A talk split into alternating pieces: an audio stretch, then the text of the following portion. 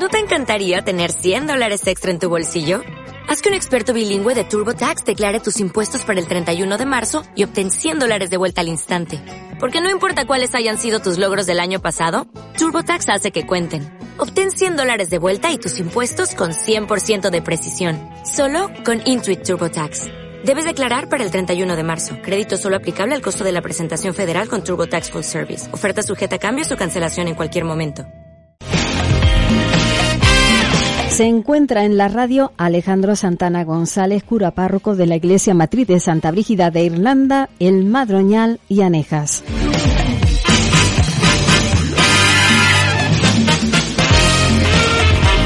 Alejandro, muy buenos días. Buenos días, Rosy. Buenos días, oyente. ¿Cómo está? Muy bien, gracias a Dios. Muy bien. ¿Cómo ha ido la Semana Santa? Pues este año se ha vivido por segundo año consecutivo de manera distinta, pero este año, gracias a Dios, de una manera más intensa, con la participación del pueblo. No ha habido, como estaba ya previsto, no ha habido procesiones, no ha habido ningún acto en la calle, pero la gente ha podido celebrar el, trigo sacro de la pasión, muerte y resurrección de Cristo con intensidad, ¿no? Y gracias a Dios, pues la respuesta ha sido muy positiva por parte de la gente que, que respondió y yo creo que se vivió, como digo, intensamente de manera distinta de manera presencial y también a través de las redes, el perfil de Facebook de la parroquia, el Eh, canal de YouTube. Correcto. Eh, desde que surgió la el tema de la pandemia, que una persona de un feligrete de la parroquia me planteó la posibilidad de retransmitir la misa que yo celebraba cada día a puerta cerrada, pues a través de las redes, pues hemos mantenido esa, esa posibilidad. Y la verdad que estoy sorprendido por la respuesta que, que la gente tiene a través de las redes. Eh, ha sido muy, muy numerosa, no solamente en los días sagrados, sino eh, prácticamente todos los días hay un, en torno a 30 personas que la siguen por YouTube y después por, por el Facebook, como se puede retomar, pues la gente la, la, la sigue con, con agrado la misa. Y, y uno se, se felicita en el sentido de que puede mm, colaborar en que las personas no se descuelguen de su relación con Dios. Obviamente, esas personas que la siguen por la tele tienen que, hacer la comunión espiritual porque no tienen la comunión física, pero que confío que con el tiempo y, a medida que esto se vaya aclarando poco a poco, pues puedan retomar su vida mm, celebrativa con normalidad. Y después de, de un montón de tiempo de seguir la Eucaristía por las redes, puedan hacerlo de manera presencial con toda la garantía de que su salud no va a verse perjudicada. Alejandro, ayer te planteaba un tema. Antes de ir a actualidad de la iglesia, te subo el, Sí, súbeme un poquito la porque... ganancia. Espera un segundito. ¿Mejor ahora? Ahora sí, mejor Vale, ahora. Perfecto. Que ayer, cuando hablábamos, te planteaba un tema. Porque estamos viviendo en una sociedad, o por lo menos esta es la eh, percepción que yo tengo, en la que hay gente que está convencida de que, de que todo vale. De que es común ver que hay personas que a conciencia deforman la realidad. En otras palabras, que mienten. Y me gustaría hablar de eso, de la mentira, pero claro, antes tenemos que saber distinguir y explicar qué es la verdad. Me gustaría una reflexión desde el punto de vista religioso para la mentira. Cuando no se expresa la verdad con palabras, estamos mintiendo. Cuando hacemos lo contrario de lo que estamos pensando, estamos engañando, estamos mintiendo también. Y es un mandato, no levantar falso testimonio ni mentir. Correcto. Eh, a ver, vamos a empezar por el principio. Eh, la sociedad ha pasado de todo es malo, todo es pecado, a todo vale. Y es un gravísimo error. Ni una postura donde todo es malo, ni la otra donde todo vale. Porque sí es cierto que somos personas libres, pero al vivir en una sociedad estamos sujetos a las normas que esa sociedad ha establecido para que la convivencia no sea un caos. Entonces, mi libertad acaba donde empieza la tuya. Cuando decimos, no es que tú eres libre. No, señor. Mi libertad acaba donde empieza la del otro individuo. Porque yo vivo en una sociedad. Y para yo vivir en armonía con los demás individuos de mi sociedad, pues yo tengo que acatar las leyes que se establezcan mm, mayoritariamente a nivel social. ¿Eso significa que yo tengo que estar de acuerdo con todas las leyes? No. Porque, por ejemplo, yo como creyente y como pastor estoy en contra del aborto, que está aprobado. Estoy en contra del divorcio, estoy en contra de la eutanasia, que es la última ley que ha sacado el gobierno socialista a buen platillo. Yo estoy en contra de que la gente sufra, por supuesto. El sufrimiento en sí no tiene ningún valor. Ahora, una cosa es que las personas estén sufriendo o las personas mm, no se les preste los cuidados paliativos que necesitan y otra cosa es acabar con la vida de las personas sin más. Porque eso se llama asesinato. Es un asesinato acabar con la vida de una persona que por su situación mm, mm, física está eh, eh, en una situación terminal y eso es pecado, igual que es un pecado gravísimo, acabar con una con la vida de una persona que aún no se puede defender, que es la vida de, un Pero Alejandro, aunque la persona lo haya dicho, lo haya dejado firmado, aún así. A ver, estamos hablando, estamos hablando de, de eh, hemos generalizado algunos casos y les hemos mm, dado mm, o se le ha dado eh, algunos casos concretos de personas que, que, han pedido que en determinadas situaciones acaben con su vida, se le ha dado eh, el, valor de norma. Pero los estudios, eh, que es la gran carencia que tiene esta última ley del gobierno, los estudios es que la inmensa mayoría, si se les ofrece unos cuidados paliativos serios y la inmensa mayoría no se quiere morir. Lo que pasa es que se ha sacado unos cuantos casos de personas extremos que y se han dado carácter de, norma general. Entonces, en la gran deficiencia que, ha tenido esta, esta ley que, ha sacado el gobierno es que no se ha consensuado, no se ha dialogado. Se sacó eh, y punto. Entonces, mm, es un tema que hay que, trabajar. Entonces, decía al principio... No se ha dicho toda la verdad, ¿quieres decir eso? Eh, no, se ha informado. a ver, eh, cuando hablamos antes de, de la libertad, de hemos pasado de todo es malo a todo vale, ni todo, ni, ni una postura ni la otra son buenas. Hay que buscar la virtud. Y la virtud, como decía Aristóteles, está en el medio. Entonces, ¿cuál es la virtud en la sociedad actual? Es ser, en primer lugar, coherente con nosotros mismos. O sea, eh, yo no puedo decir, yo no pactaré con ningún partido y después hacer para, todo lo contrario. Para, para, para tal, hacer todo lo contrario. O yo no voy a indultar a nadie y después permitir. Entonces, mm, cuando actuamos así, decimos una cosa y hacemos la contraria, la hemos fastidiado. Es mentir. Mi padre, mi padre que no fue a la escuela, me enseñó algunas cosas muy buenas y también algunas no tan buenas. Pero mi padre me enseñó como cosas muy buenas que los hombres solamente, bueno, los hombres, las personas solamente tienen una palabra. Y para mi padre, estrechar la mano ya era suficiente como la inmensa mayoría de la gente de campo. O sea, la inmensa mayoría de la gente de campo, cuando estrellaba la mano, ya estaba. El, trato, el trato, palabra, sí. El trato estaba cerrado. Y ya me, podían venir a ofrecer el oro y el moro, que si yo había dado mi palabra, mi palabra se cumple, ¿no? Hoy, la palabra y lo escrito no sirve para nada. Porque nos comprometemos y donde dije digo, digo Diego.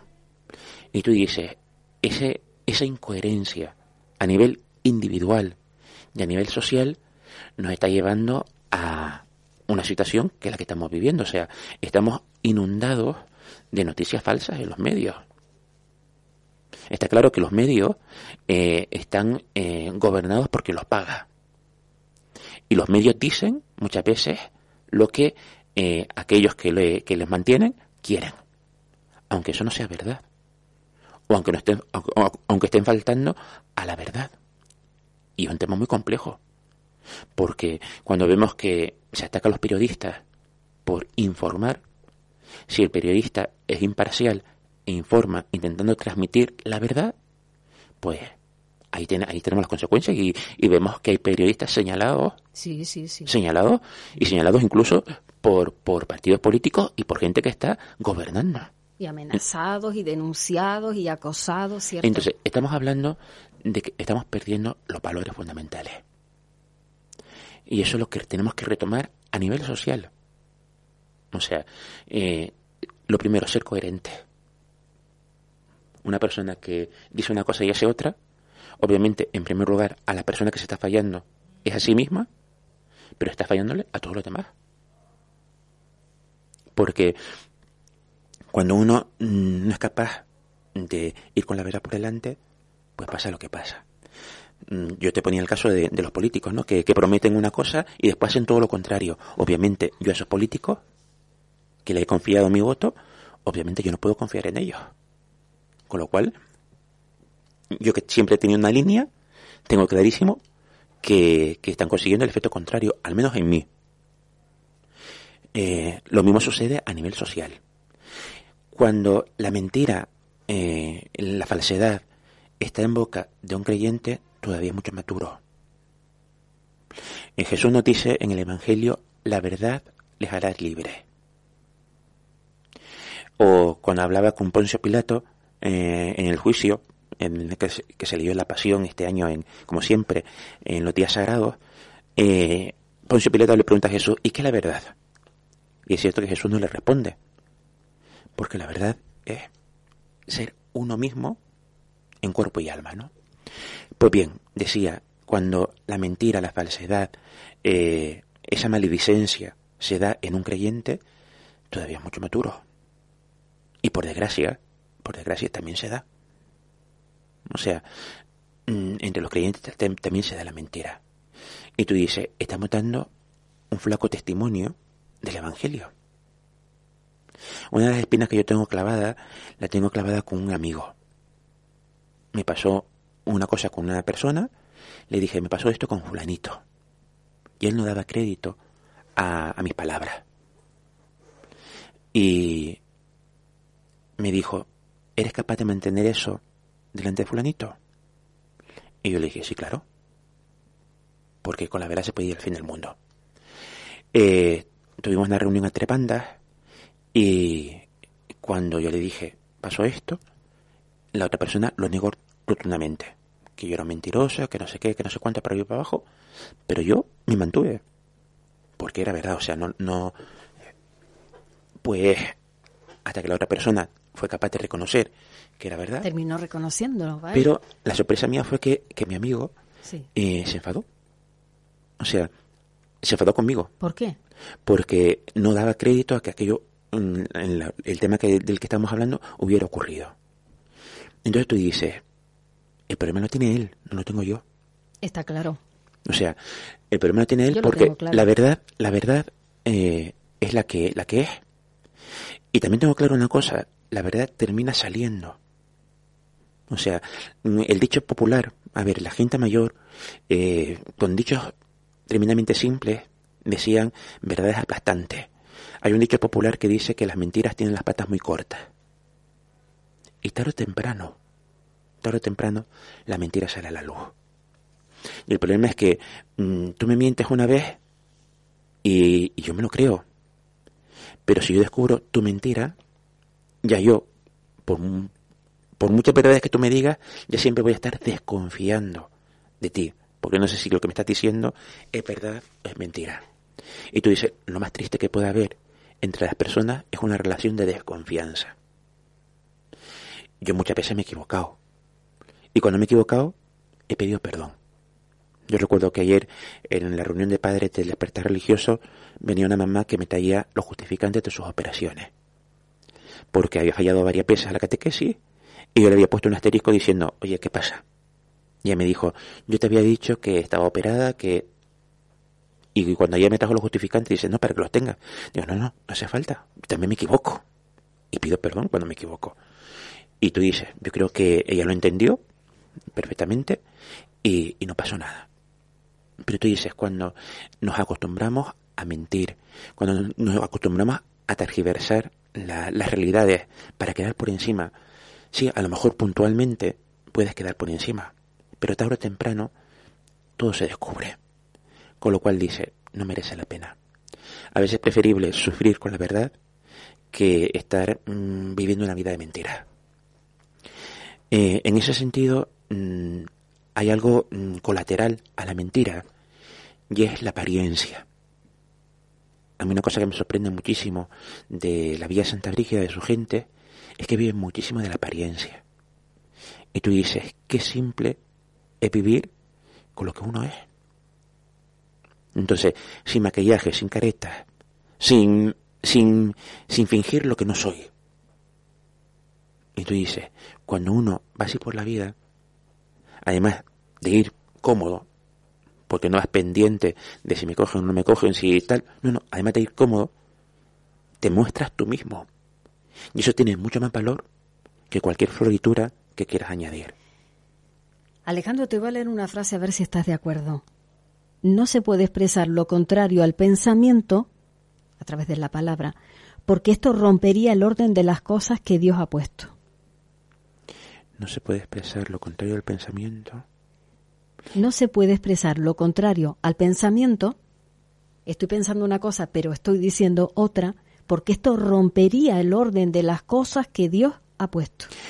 No solamente que Dios, sino de la misma persona. O sea, volvemos al tema de siempre. Eh, tú dices, eh, pecados hay de palabra, de obra y de omisión. De omisión, de lo que dejamos de hacer. Tú dices, el mayor pecado que puedo cometer es ir en contra de mi propia conciencia. Yo de latín sé muy poco, poquísimo, pero hay algunas frases que me aprendí. Y una de ellas es de internis necoecclesia judicat al interno de la persona ni la iglesia juzga. Por encima de tu conciencia no hay nada, ni siquiera la iglesia. Y yo creo que la gente eh, no es consciente de eso. O sea, muchas veces nos amoldamos a lo que dice la sociedad, mm, lo que dicen los que tal, por miedo a que nos rechacen o que nos señalen o... No, no, perdón. Mi conciencia es la que me dicta. Entonces, cuando yo voy acorde a mi conciencia, yo puedo pegar la oreja por la noche en la almohada y me quedo dormido tranquilo. Aunque haya tenido problemas gordísimos. ¿Por qué? Porque he actuado en conciencia. Cuando yo voy en contra de mi conciencia, que es actuar en contra de mi pensamiento, la he fastidiado. Y ese es el gran problema que muchas veces tenemos. O sea, nos da vergüenza que nos señalen, nos, da vergüenza, nos preocupa que nos critiquen, que nos... ¿Vale? Pero si tú estás actuando en conciencia, no tiene que haber problema. Claro. Decir la verdad es necesario. Para la vida social, si no hay confianza entre las personas, no hay convivencia posible. Eso está clarísimo. Es lo que hablamos, o sea, tú dices, pero eso a todos los niveles. O sea, desde, desde el cura que está en el altar, que intenta predicar una palabra que es palabra eterna, que sigue siendo mm, mm, viva y eficaz hoy, o sea, aunque está pronunciada hace dos mil años, sigue siendo viva y eficaz hoy, y que intente vivir esa palabra. O sea, cuando tú, tú ves a un Papa Francisco, lo que más me llama la atención de este hombre no es que ocupe la silla de Pedro, que también, o sea, como, como capitán general de mi, de mi ejército, vamos a decirlo así, eh, le debo obediencia. No, no, a mí lo que más me sorprende de Francisco es su capacidad de que sus palabras, sus actos, sus formas, vayan acorde a aquello que predica y vayan acorde al evangelio que anuncia. O sea, eh, de, Bergoglio se cuentan muchísimas anécdotas. Una de las primeras fue que eh, recién elegido papa, obviamente la Guardia Suiza, que es el ejército que está en el Vaticano, eh, le dio obediencia al Papa y, cuida del Papa. Su, su, promesa es dar la vida por el Papa si fuera preciso. Pues se cuenta que eh, elegido Papa, eh, él decidió quedarse en Santa Marta, él no vive en el Palacio Apostólico, y obviamente la Guardia Suiza custodiaba la puerta del apartamento del Papa Francisco.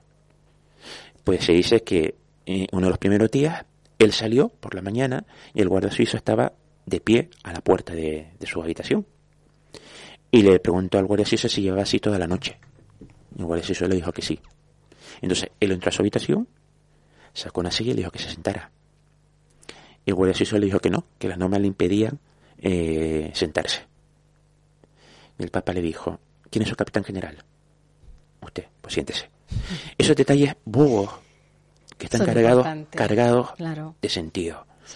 Esos detalles bobos son los que nosotros hemos perdido.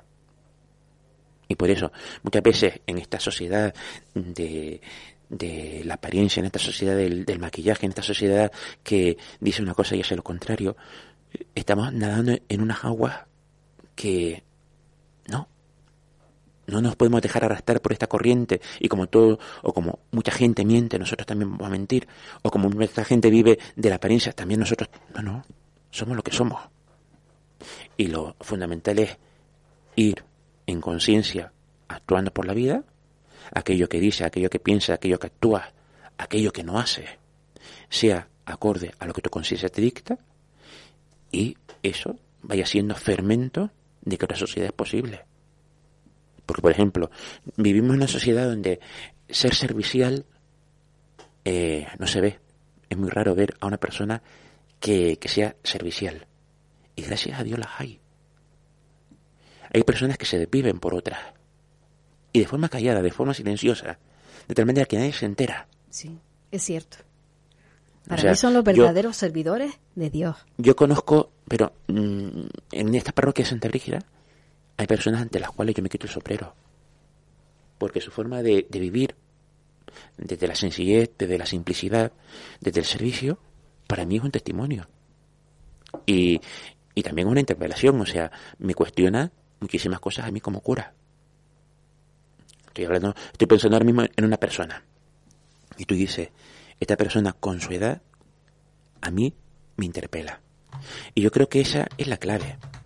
Dejarnos cuestionar, dejarnos interrogar y como decíamos al principio, ser coherentes con uno mismo para poder ser coherentes con los demás. Y esa es la clave. Muchas gracias por esta reflexión. Si alguien quiere pasar al directo, estamos en el 64 60 88. Este espacio quincenal y hablamos siempre de la actualidad de la Iglesia. Me gustaría saber cómo están las cosas en Pino Santo Alto, el tema de las catas, para cuándo el inicio de obras. ¿Cómo van las cosas? Eh, se hicieron las catas, se descubrió que realmente los cimientos se habían descalzado, los cimientos de la iglesia, que la fachada y la parte posterior de la, de la iglesia, como si fuera un libro, se va abriendo. Eso es lo que hay que arreglar. Entonces, ahora mismo está el arquitecto que ha, hecho el seguimiento de, de, de la obra de la iglesia, está elaborando ese proyecto. Obviamente es un tema, no es un tema de, de cinco minutos, es un tema que hay que pensar, hay, hay, que reflexionar muchísimo y hay que calcular muchas cosas porque estamos en terrenos arcillosos y bueno, y él está haciendo ya ese proyecto que iremos compaginando con la arquitecta municipal, doña Ángeles Ley, para un poco mmm, ir vislumbrando la solución al templo. Eh, estamos en ello que se queden tranquilos la gente de Pino Santo Alto, que estamos en ello. Tenemos un mensaje al WhatsApp. Hola Rosy, buenos días. Sabias palabras, lo que está diciendo este señor, creo que es el cura de Santa Brígida o de San Mateo, no sé ahora mismo, pero lo cierto es que la conciencia es la mejor lotería que puedes tener. Es que eso lo que está diciendo es real, es cierto, o sea, dormir con la conciencia tranquila es que eso es todo en la vida. Isabel de las Palmas, dormir con la conciencia tranquila. Isabel, soy hijo de San Mateo, porque nací en San Mateo a, mucha honra, y soy párroco de Santa Brígida, sí. Decía que estoy de acuerdo completamente contigo, o sea, eh, yo puedo tener todas las cosas que la vida me, me tal, pero si no tengo mi conciencia tranquila, mmm, eso me pasa factura. Entonces, lo mejor es... De verdad, levantarse cada día con esa carga. Claro. ¿Eh? Eso enferma a la larga. Y, y después, mm, la certeza, o sea, yo, yo tengo la certeza de que la vida es un boomerang. Tarde o temprano te devuelve con creces lo que siempre. Gente buena, que se porta bien y que incluso la vida le pega palos o la gente le pega palos, en el sentido en que tarde o temprano la vida le devuelve el bien que ha sembrado. Gente que siembra mal, tarde o temprano la vida le devuelve ese mal volviendo a los dichos populares, eh, siembra vientos y cosechará tempestades. Uh -huh. sí. Entonces, eh, eso yo cada vez lo tengo mmm, más claro. O sea, son de las certezas que uno va cogiendo con el paso de los años, ¿no? Y en ese sentido es fundamental que uno duerma con la conciencia tranquila. Como decía Isabel, es la mejor lotería que puede haber. Eh, me gustaría saber, Alejandro, cómo están las cosas en Cáritas. Complicándose Así como en, en el Madroñal vamos mejor, porque estamos atendiendo a cuatro familias y estamos bajando, en Santa Brígida se están complicando. Se están complicando porque están subiendo. Este, mes de abril atendimos a 33 familias y, se está complicando porque la situación de las personas cada vez más compleja. Ayer, por ejemplo, venía una persona que me decía, me quedan un par de meses de paro, no tengo dónde quedarme, no me alquilan una casa.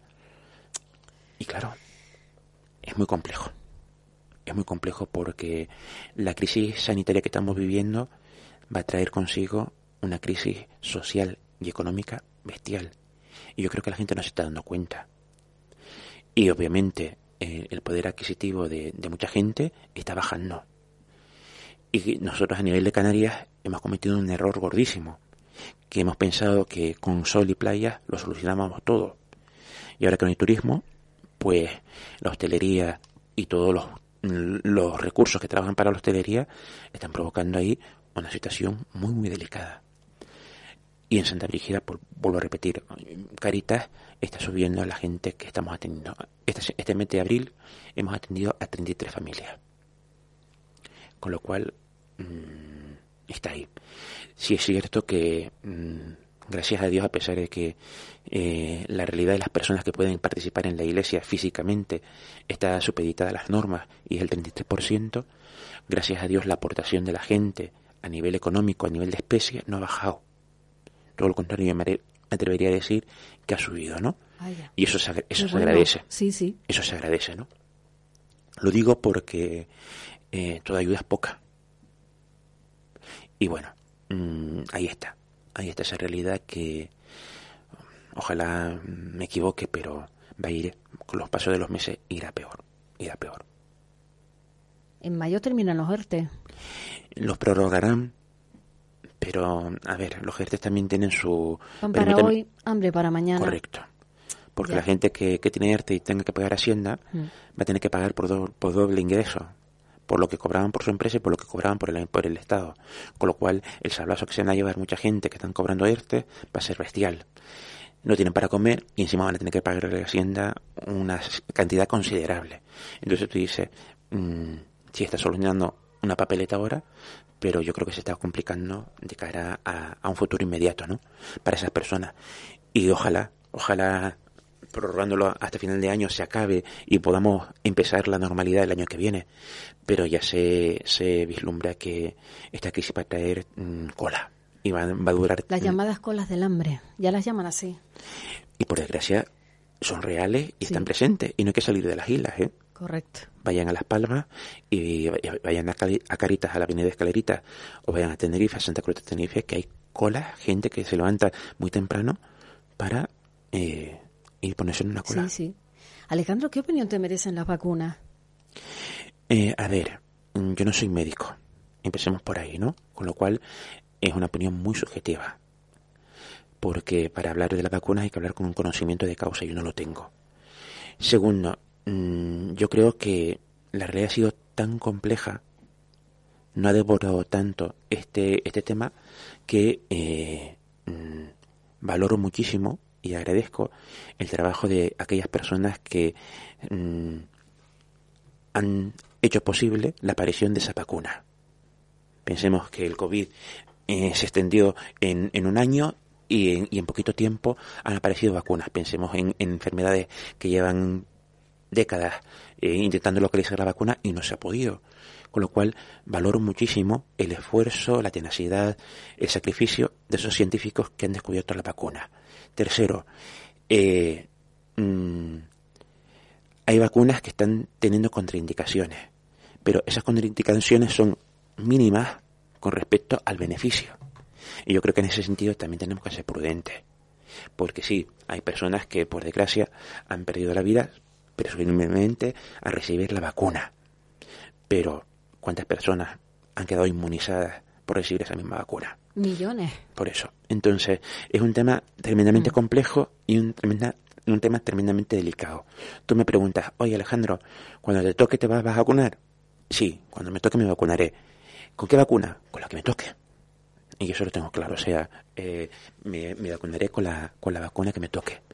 Y, y sí, me gustaría vacunarme porque tú dices, tenemos que conseguir lo antes posible esa inmunidad que se llama de rebaño para ver si podemos lo antes posible volver a cierta normalidad. Correcto, controlar el virus. Erradicarlo no, porque ha venido para quedarse, pero sí intentar llevar efectivamente una vida eh, medianamente normal. Tenemos mensaje. Hola Rosy, buenos días. Mira, soy Tomás. Mira, eh, para decirle al, al, cura, asunto de la eutanasia, ¿qué cree él que sufre más? Una familia que tiene a una persona en una cama años y años y años, las 24 horas del día, cuidando a esa persona. No sé quién sufre más, si sufriría más la persona que lo cuida o esa persona que no siente. Pero no sé, hay veces que la eutanasia para ciertas cosas no me importaría. No soy partidario de que, de que sea para todo, pero sí para ciertas cosas. Venga, un saludo. Tomás. Adelante, Alejandro. Eh, volvemos a un tema también delicado y complejo que tiene difícil solución porque cuando entramos en casuísticas eh, tiene difícil solución. Eh, yo estoy en contra mm, claramente de, la eutanasia como estoy en contra del aborto. Y eso lo digo públicamente y sin, y sin rubor, porque la vida es sagrada, desde su concesión natural hasta su muerte mm, física. Si es cierto que hay situaciones que tú dices llaman poderosamente la atención. Personas que, por ejemplo, como la, que ha dicho Tomás, llevan años en cama. Bien, esa vida, aún estando postrada, y aunque él dice que no siente, eh, yo ahí difiero. Yo ahí difiero porque eh, mm, está comprobado científicamente que el último sentido que perdemos es el oído. De hecho, incluso se aconseja que cuando una persona fallece, en los familiares eh, sean prudentes, vamos a decirlo así, o lo que hablen delante del difunto, al menos durante las dos primeras horas después de su fallecimiento, no, sean cuestiones tal porque la persona sigue oyendo. Eh, igual el tema del sentimiento. Mm, yo mm, soy muy, muy, muy prudente en ese tema. Entonces decía que hay, hay situaciones que el, el deterioro de la persona, mientras la persona tiene capacidad de, decidir, que sabe cuál es el proceso de la enfermedad, mm, una persona decide, aunque en conciencia mm, yo, no yo no lo haría, yo respeto a la persona que lo haga. Pero cuando en una situación como puede ser los Países Bajos, que fueron uno de los primeros que aprobaron la eutanasia, eh, el tema se le está escapando de las manos, porque se está aplicando la eutanasia en muchísimos casos donde incluso las personas... Eh, no lo ha dejado firmado, firmado perdón, ni, ni hablado. Entonces es un tema muy complejo. Es un tema muy complejo. ¿Cuál es el problema de, de aplicar la eutanasia? Mm, voy a ser muy bruto con lo que voy a decir, pero estoy convencido, es un tema económico. No es lo mismo que tú apliques la eutanasia en una persona que tiene una enfermedad incurable y que va a ser degenerativa y que le va a llevar durante un proceso al fin de la muerte, y eso exige eh, mm, exige obviamente unos gastos médicos, unos gastos tal y un desembolso que a una persona que tú sabes cuál va a ser el final después de una enfermedad y le aplique la eutanasia. Obviamente no es una cuestión únicamente humana, como se nos está haciendo, se nos está intentando vender, es principalmente una cuestión económica. Porque los cuidados paliativos no se ha potenciado y no se, no se ha dedicado esfuerzo a los cuidados paliativos, porque supone un desembolso grande económico. El tema es tremendamente complejo. Y el problema es que el problema es que nos están vendiendo, permítanme la expresión y vuelvo a repetir, es una opinión mm, personal, nos están vendiendo la moto con algunos casos que tú dirías, mm, mm, yo también la aplicaría. No, o sea, no me vendas, no me generalices casos puntuales. Porque yo estoy convencido que la inmensa mayoría de la gente que está viviendo situaciones límites, situaciones dolorosas, situaciones de enfermedad degenerativas, crónicas que le van a llevar a la muerte, no quieren morir. Quieren vivir el, resto de sus días con, con la mayor dignidad posible, obviamente, con el menor sufrimiento posible, obviamente, pero no quieren morir. Entonces, es un tema, vuelvo a repetir, complejo. Y yo creo que en falta madura, madura, maduración a nivel social, porque es un tema que tal, y maduración también a nivel político. Mode, vamos a escucharla. Hola Rosy, buenos días. Buenos días también para don Alejandro Párroco.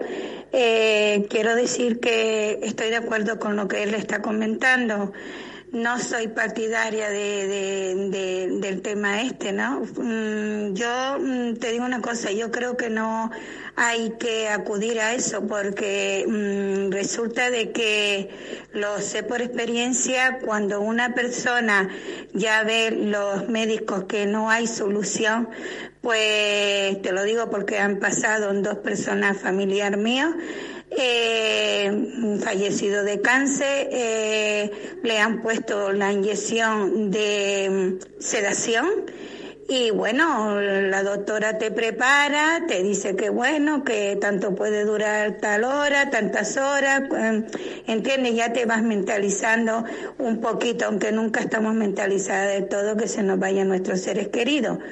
Pero realmente estoy de acuerdo con don Alejandro porque a mí no me gustaría que me lo hicieran, sinceramente. Dice que cuando hay vida hay esperanza. Y por muy mal que tú veas a la persona, tú sabes que eh, aunque esté encamada y aunque esté, eh, pienso que los familiares, pues ahí va a estar, va a estar ahí con ellos hasta, hasta que Dios quiera, ¿no?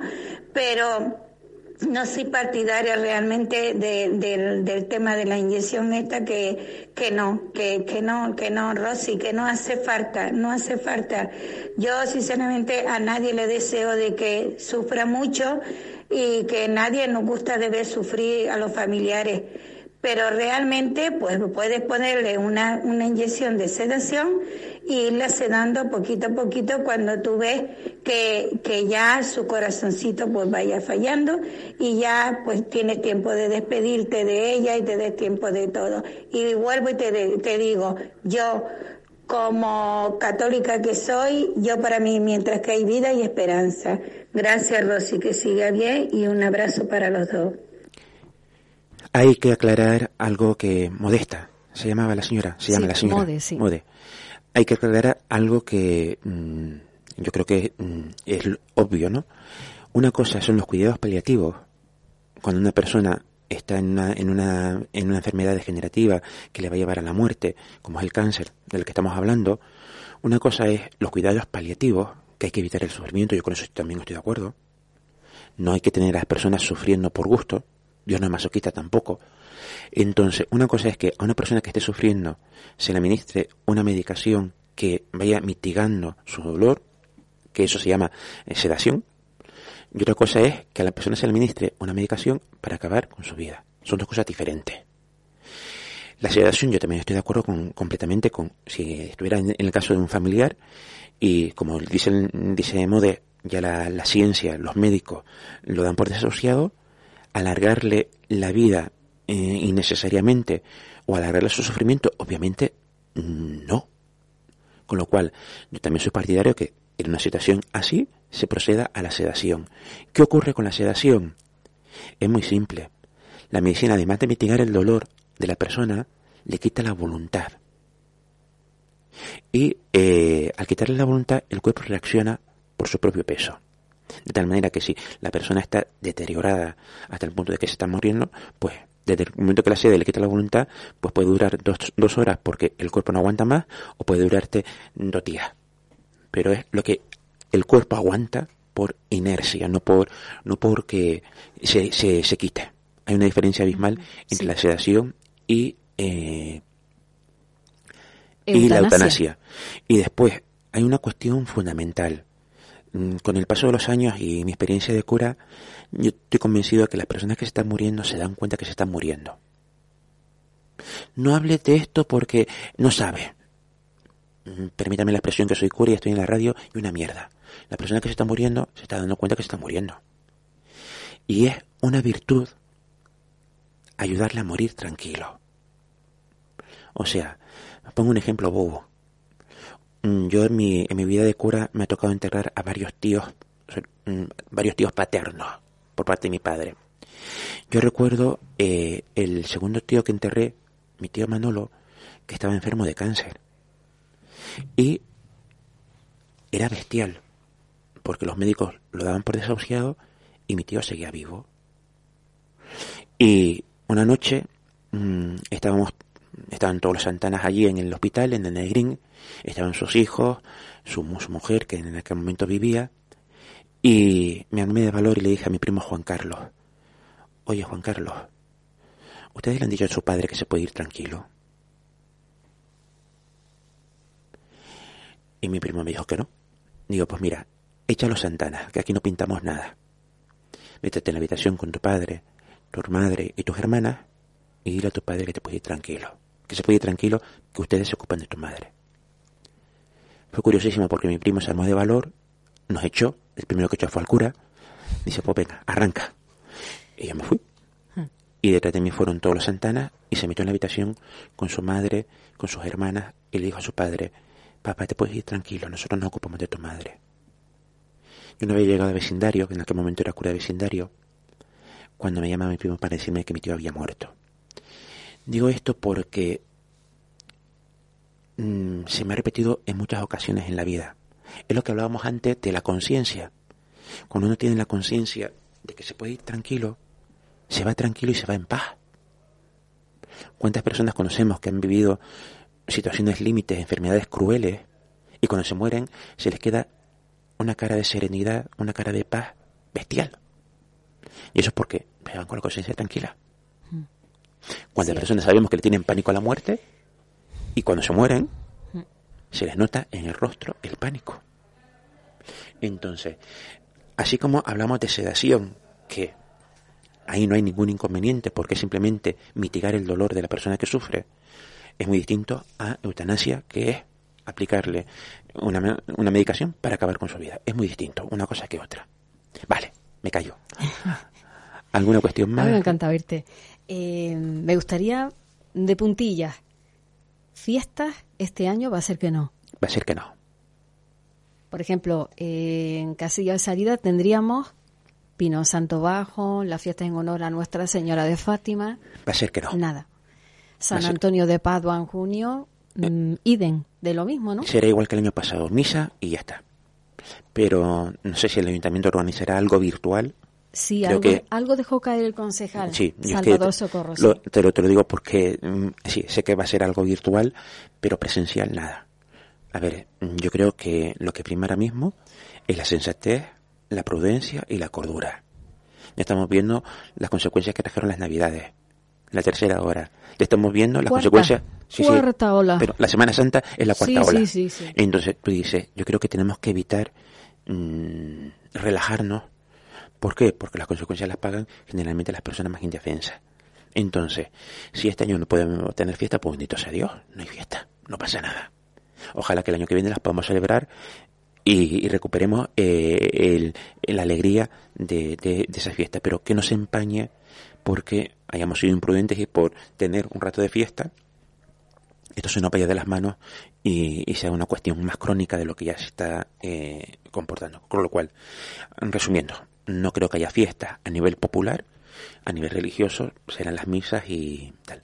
Ya veo lo que hago con la gente Pino Santo Alto, perdón, Pino Santo Bajo, con la imagen de Fátima porque mmm, la ermita obviamente no reúne condiciones para tener a, a, un grupo de gente. Lo más probable es que celebremos el Día de Fátima por todo lo alto aquí en Santa Brígida, como hicimos el año pasado con la Virgen de la Salud, que la bajamos para su, su fiesta idea, y la devolvimos sí. al templo. Entonces, lo más probable es que a la gente de, Pino Santo Alto, perdón, Pino Santo Bajo, Pino Santo Bajo, eh, las convoquemos el día de Fátima, el 13 de mayo, aquí en Santa Brígida para celebrar por todo alto la fiesta de, la, de la patrona del, del, barrio. En este caso nos va a ser necesario traer la imagen de, de Pino Santo Bajo porque la parroquia de Santa Brígida tiene una imagen de la Virgen de Fátima y no tiene sentido duplicar la misma imagen. Pero eh, ya eso se irá viendo poco a poco al igual que San Antonio, pues ya yo estoy tanteando a ver si algún compañero viene a celebrarme la Eucaristía eh, el día 13 de junio, que es un sábado, si no recuerdo mal, y mmm, será pues eso, una celebración al mediodía, a la 12, para que después a la 1 cuando termine la misa, como no va a haber procesión, ni va a haber feria de ganado ni nada por el estilo, la gente puede ir a casa y seguir celebrando con los suyos en casa y con prudencia pues la, a San Antonio bendito. ¿Qué se queda ya para cerrar? Pues no lo sé. A mí sí mm, me interesa que aquellas personas que tengan algún tema que, que les gustaría que se hablara a través de las redes, pues lo, te lo digan a ti y con tiempo nos, nos lo preparamos. Perfecto. ¿Hay alguien al teléfono? Hola. Buenos días, José. Buenas.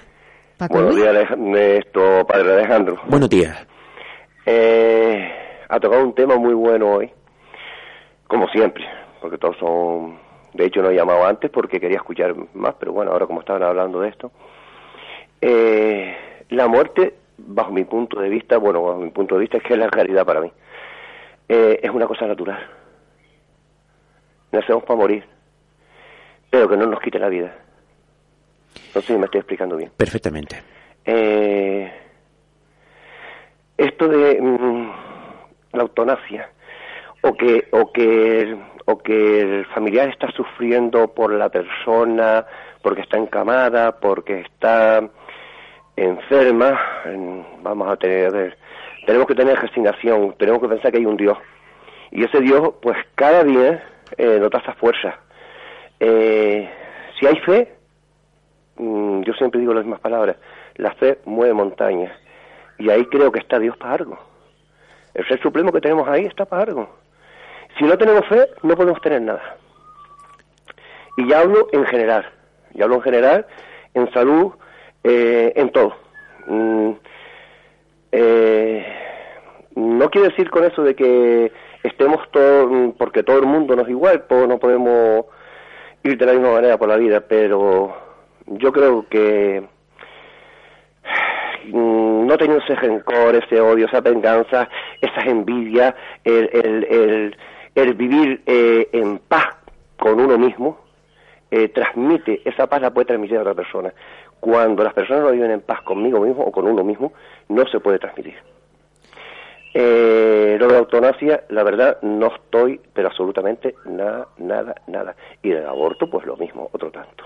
Además, eh, creo que las personas que hayan leído la Biblia hayan estado con, con la fe ahí, con, escuchando y porque hoy por suerte, gracias a Dios, tenemos redes sociales donde se pueden escuchar cada día el Evangelio, la Misericordia, eh, las misas, en fin, todo, etcétera, todo lo que tenemos en la religión nuestra, ¿no?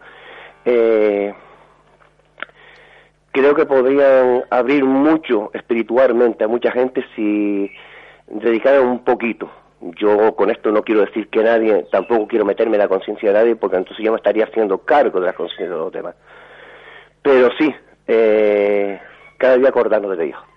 Y no quiero ser tampoco eh, entrar aquí en una cosa de, de, religión como si, no sé cómo explicarlo. Eh, únicamente eso, que porque cuando se habla un poco de tal, hay burla, hay esto, mm, eh, otras personas, ah, el eh, Santo en fin, mm, cosas. Pero eh, a todo eso lo que hay que hacer, ¿sabes qué? Rezar una oración después a la persona, encender una verita ante el Cristo y decir, bueno, que Dios te perdone. Y ya está. Y darle media vuelta. Así de sencillo. Es tan natural como eso. Mm. yo no sé su opinión, pero como sacerdote que es, pues bueno, eh, me dará su respuesta y yo la escucharé por la emisora, si está amable. Perfecto, vamos allá. Gracias, Paco. Felicidades para tu hermanita. Venga, buen día. Hasta luego. Gracias. Completamente de acuerdo que la única certeza que tiene el ser humano es que va a morir. Sabemos que la única certeza que tenemos es aquellos que hemos nacido, tarde o temprano vamos a morir. Tal. Ahora, hay dos formas de morir. Pensando que con la muerte se acaba todo, que es respetable, vamos a ser claros, quien piensa que con la muerte se acaba todo, yo lo respeto perfectamente, y quien piensa que después de esto hay algo mejor.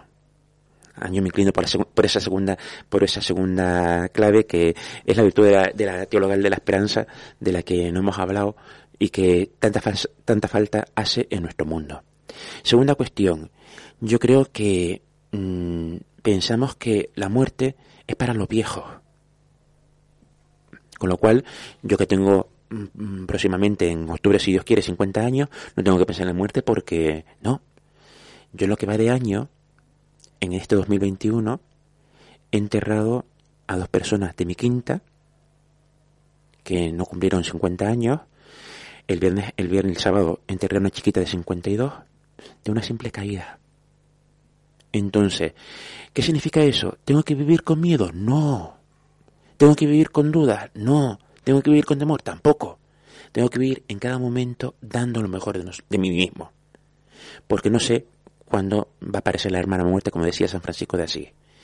Y por último, aquellas personas que están cuidando a personas mm, enfermas o, discapacitadas o lo que sea. Eh, hay más dicha en dar que en recibir. Y pensemos que simplemente que estamos devolviendo algo de lo que esas personas nos han dado. Cuando yo voy a ver a una persona mayor y me dice, es que soy una carga para mi hijo, yo le digo, ¿y su hijo no fue una carga para usted durante toda su vida? Que, lo, que, lo, que nació, que lo crió, que le ha dado tal, ahora que le devuelva algo de lo que usted ha dado. Y no me refiero a algo material, sino a un poquito de amor. O sea, devolvámosle a las personas mayores un poquito de amor, que muchas veces las tenemos arrinconadas como si fueran trastos viejos. Y no estoy hablando de personas enfermas. Aquellas personas que tienen todavía personas enfermas o personas, como digo, discapacitadas que requieren su atención, pues tienen todavía ese regalo de poder devolver a esas personas parte del amor que les han dado.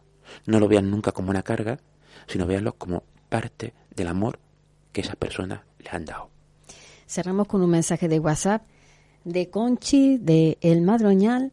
Felicita a Alejandro por esas palabras tan preciosas y emocionantes. Soy Conchi. Me da una pista. Eh, un beso grande. La hermana de Matilde. Ya sé quién es. Ahora sí. Sí, sí, sí, sí. La hermana de Matilde, la, la hija de Florita, ¿Sí? que no me quiere regalar una orquídea que tiene allá afuera. ¿En serio? Sí. Vaya. Ya, ya, ya, ya, ya, la convenceré. ya, ¿Eh? ya la convenceré. Alejandro, un placer tenerte por aquí. Dentro de 15 días, Dios mediante, nos reencontramos nuevamente. Perfecto. Y vuelvo a repetir, si alguna persona quiere hablar de algún tema que le preocupa o lo que sea, pues se pone en contacto con Rosy y Rosy me lo transmite a mí y así eh, tenemos la virtud de, de, ir respondiendo a lo que ustedes desean. Hay una pregunta para ti, en este caso sacó el tema Leopoldo Aguiar, el chico del misterio, en esta radio. Quiere hablar del demonio. Uy. Sí, sí, sí. Pues, ¿Puede ser dentro de 15 días? Lo podríamos a ver si podemos cuadrar. Lo podremos intentar, ¿vale? Vale. Perfecto, gracias. Gracias. A ustedes.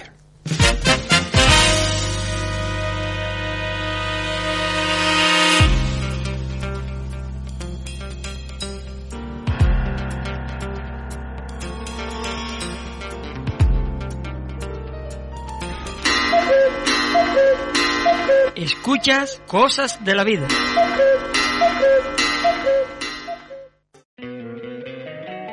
Don't you love an extra hundred dollars in your pocket? Have a TurboTax expert file your taxes for you by March 31st to get $100 back instantly. Because no matter what moves you made last year, TurboTax makes them count. That means getting $100 back and 100% accurate taxes only from Intuit TurboTax. Must file by 331. Credit only applicable to federal filing fees with TurboTax full service. Offer can be modified or terminated at any time.